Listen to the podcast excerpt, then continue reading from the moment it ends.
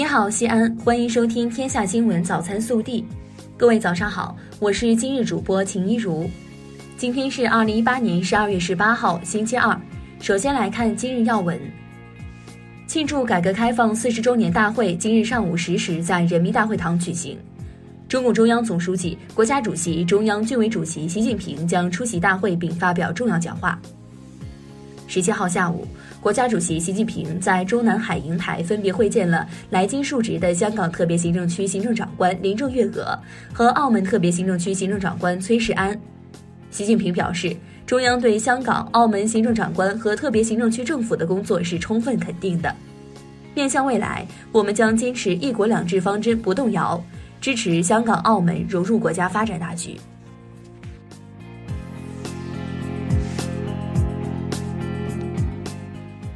本地新闻，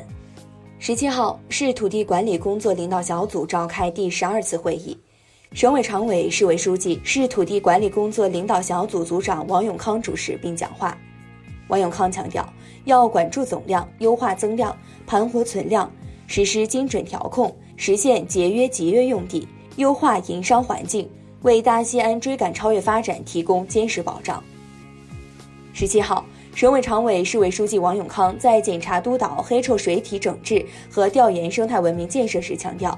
要深入学习贯彻落实习近平生态文明思想，不断提高政治站位，加快黑臭水体整治，加快生态文明建设，以实际行动践行以人民为中心的发展思想，不断满足人民群众优美生态环境需要。十七号，省统计局发布了数字陕西四十年，从经济总量看。陕西跃上新台阶，跻身中等发展省份行列。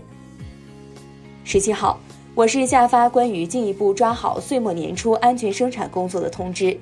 就进一步抓好岁末年初安全生产工作作出安排部署。为进一步巩固拓展中央八项规定精神成果，以钉钉子精神打好作风建设持久战，营造良好政治生态。二零一八年十二月至二零一九年二月底。市纪委监委将在全市集中开展违规收送礼金问题专项整治。昨日，西安市商务局下发了关于西安市鼓励甲醇汽车产业发展若干政策和西安市 M 一百甲醇燃料品质监管方案的实施细则，预计到二零一九年年底，全市要建成四十五座汽车甲醇加注站。昨日，市公安局交通管理局发布通告，二零一九年一月一号起。我市三环以内所有区域全天二十四小时禁止机动车鸣喇叭，违者将罚一百元。十二月十八号起，西安机场大巴将正式开通钟楼站点，新站点售票厅位置设于钟楼饭店停车场。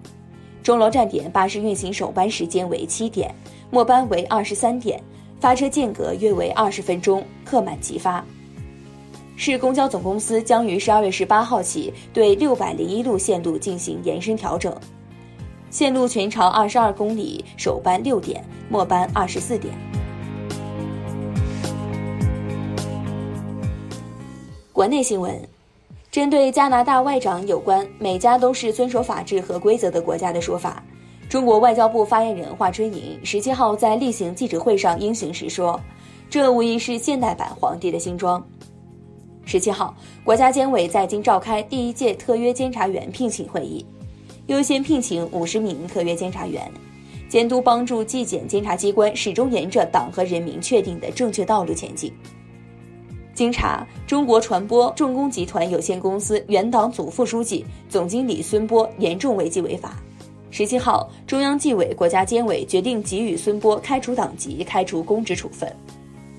十六号。国家医疗保障局和财政部联合印发《欺骗榨取医疗保障基金行为举报奖励暂行办法》，明确规定，虚构医疗服务、伪造医疗文书和票据、为参保人员提供虚假发票等行为，都是欺骗榨取医疗保障基金行为。十七号，中国银行保险监督管理委员会在全国的三十六个派出机构统一举行揭牌仪式，原银监局、保监局统一变身为银保监局。十七号，中国证券投资基金业协会发布私募基金行业普查相关事宜通知，私募基金行业首次纳入全国经济普查。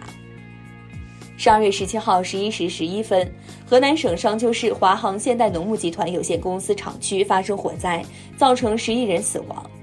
应急管理部已派工作组赶赴事故现场，指导协助地方全力做好应急救援和调查处理工作。近日，某微信公众号发文称，长沙一十二岁女孩在公交车上遭尾随性侵后导致怀孕，引发广泛关注。长沙警方查明。该文中所称长沙十二岁女孩公交车上遭尾随性侵系虚假事实。近日，在吉林至沈阳的火车上，乘客刘某一人占三座躺着睡觉，经多次警告无效后，民警将刘某强制传唤，并对其处以行政拘留五日的处罚。强占座位、无票乘车等均可能涉嫌违法。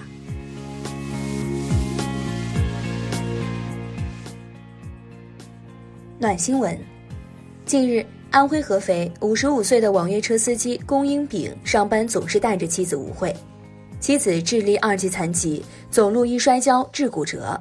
有乘客会多给车费，也有人会投诉。他说可以理解，但坚持把妻子带在身边，相濡以沫，从不觉得累。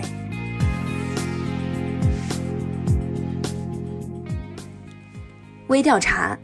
近日，北京市一中院审理了一起大学生起诉父亲索要抚养费的案件。王先生与妻子离婚后，孩子小王由前妻抚养，而王先生则每月支付两千元抚养费到小王十八岁。去年，小王考上大学，要求父亲继续支付抚养费，并支付他在大学期间所需的费用支出，而王先生以小王已成年，能够独立生活为由拒绝。